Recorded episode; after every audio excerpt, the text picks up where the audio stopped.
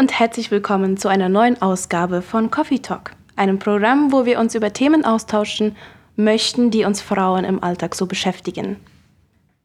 Ich habe hier heute Sigrid Eizen zu Gast im Studio. Liebe Sigrid, möchtest du dich einmal kurz vorstellen? Ja, gern. Danke für die Einladung. Ich bin Sigrid Eizen und wohne in Philadelphia. Ich bin seit 26 Jahren verheiratet mit Armin und wir haben zwei Kinder. Und ja, ich habe im Ausland auch gelebt, eine Weile, zwölf Jahre in Deutschland gelebt, ein Jahr in Ecuador und in Asunción meine Ausbildung gemacht zur Radiosprecherin. Und ähm, ja, jetzt wohne ich schon wieder neun Jahre im Chaco und lebe und arbeite gern hier. Ja, um das Thema, um das es heute gehen soll, sind äh, die Fake News oder die Falschnachrichten, wie man das auch übersetzen könnte. Und das Thema ist ja in den letzten Jahren immer wieder mehr oder weniger aufgekommen, ja. Und äh, deswegen möchte ich dich heute fragen, da du ja auch ähm, im Radio arbeitest und viel mit Medien und all dem Ganzen zu tun hast. Wie gehst du damit um und wie kann ich Fake News zum Beispiel erkennen? Das ist eine gute Frage. Wie du sagst, das stellen sich, die Frage stellen sich viele heutzutage. Ähm, ehrlich gesagt bin ich auch froh, dass sich die Frage viele stellen. Ich bin froh, dass Menschen mehr aufhören, mhm. aufhorchen äh, und äh, kritische Informationen aufnehmen. Das ist gesund. Ich denke, das lehrt uns auch die Bibel, dass oh ja. wir vorsichtig sein sollen, dass wir alles prüfen sollen. Ja? Natürlich sind wir das im Radio auch gewohnt, in der Pressearbeit auch, dass wir kritisch denken, dass mhm. wir mit einem gewissen Misstrauen Dinge hinterfragen, mit einem gesunden Misstrauen, ja. äh, nicht schizophren. und aber ich denke, wenn es um die Frage geht, wie erkenne ich Fake News, ein erster, eine erste, ein erster Faktor mhm. sollte zum Beispiel die Quelle sein. Mhm. Also wo kommt eine Meldung her, die an mich rantritt?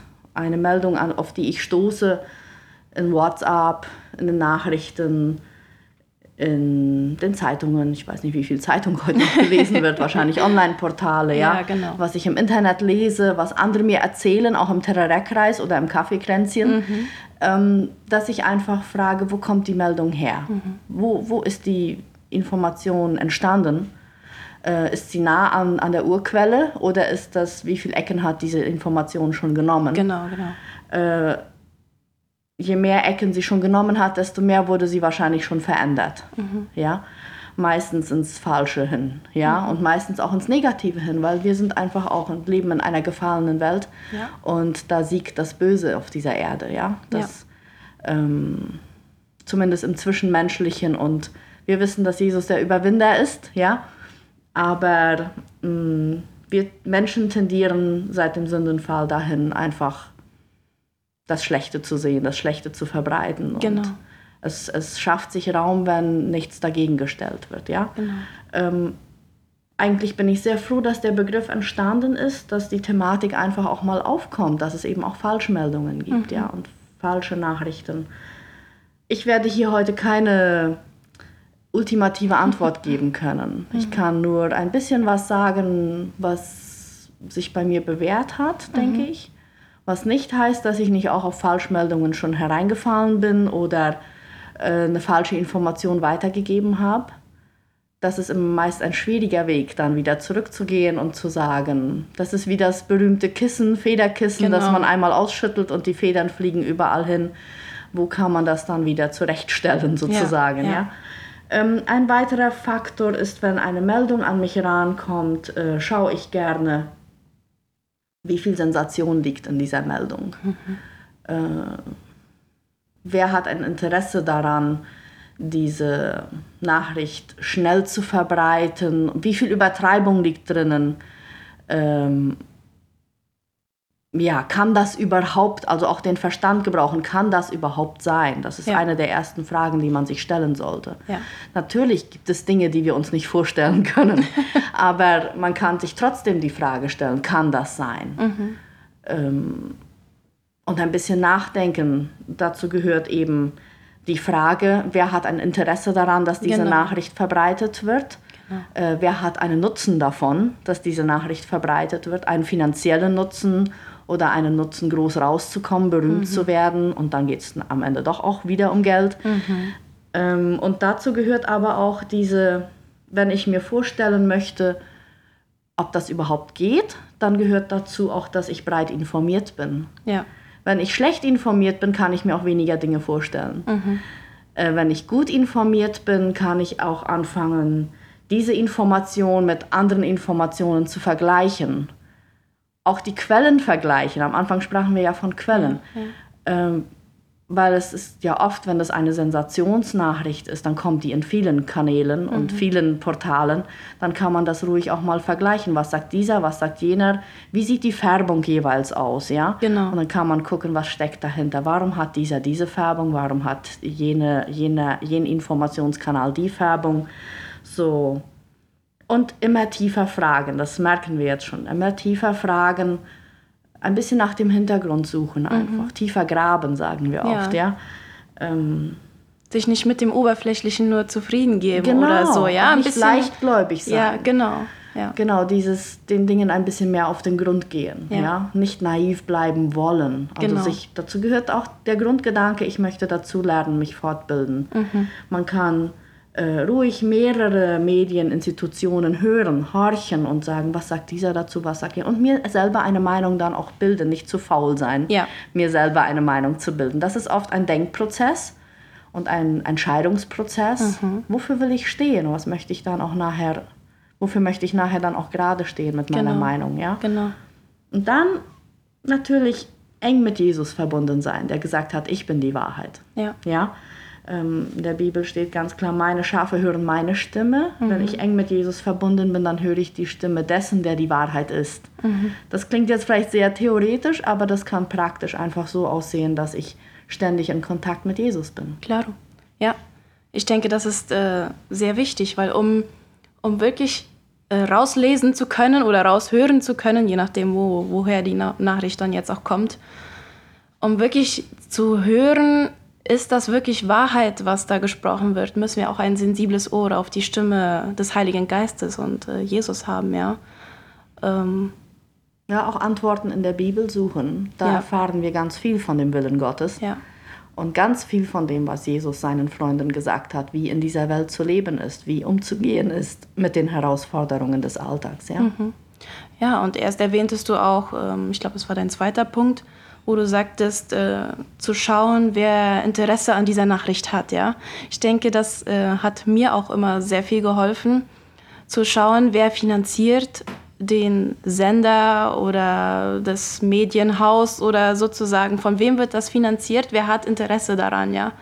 Und äh, bei einigen Nachrichten auch einfach schauen, äh, zum Beispiel, wenn eine Person jetzt in einer Zeitung sozusagen ähm, dauernd runtergemacht wird, sei es jetzt äh, ganz unabhängig, wer das ist, ja. Aber zu schauen, wer steht dahinter und warum schreiben die das, ja? Warum, warum soll diese Person jetzt runtergemacht werden oder und so? welcher ja? wird erhoben? Genau, wer wird erhoben? Wir, über wen wird immer dazu, das, ja. das Positive hervorgehoben wird, und so, äh, ja? Welcher Name fällt oft? Ja, ja. und äh, genau, das ist bei Nachrichten ist das eine Sache. Zu Fake News gehören auch einfach Informationen, die man weitergibt, ohne die gesamte Wahrheit hm. mit rüberzubringen. Oder ja. Ja. ich bin so aufgewachsen, als Kind hat, sagte man mir zu Hause immer, meine Eltern sagten, die Wahrheit verschweigen in einer Schlüsselsituation ist auch Lügen. Ja. Ja, so, das ist schon, das geht schon sehr weit, ja. Ich habe manchmal gedacht, ach Mist, aber auch, dass das auch Lügen ist, ja? ja. Weil sich einfach zurückhalten und die Wahrheit verschweigen ist in vielen Situationen sehr einfach. Mhm. Ich sage dazu einfach nichts. Äh, wenn was Falsches gesagt wird und verbreitet wird, dann halte ich mich ganz schön raus und, mhm. und handle mir keine Probleme ein. Ja? Mhm. Dazu gehört dann auch Mut. Ja? Mhm. Und da muss man dann auch, äh, heutzutage würde ich sagen, von Situation zu Situation, man muss sich ja nicht immer in Probleme bringen, man muss sich aber auch nicht immer raushalten und dann die Wahrheit verschweigen. Ja? Mhm. Ähm, und mir begegnet das sehr oft in, äh, in WhatsApp auch, dass, dass einfach Zitate in WhatsApp reingestellt werden. Wir leben ja in einem Zeitalter, klingt ein bisschen negativ, der Selbstdarstellung, mhm. wo vieles, wo Menschen viel von sich preisgeben, sich selber zeigen in ihren schönen Situationen, was ja nicht unbedingt schlecht sein muss. Aber man darf sich da auch fragen, was bewirkt das im anderen, ja? Mhm. Und, ähm, und man teilt da auch viel mit. Ja. Und mir begegnet das zum Beispiel oft, dass da Zitate gebracht werden oder Aussagen gemacht werden.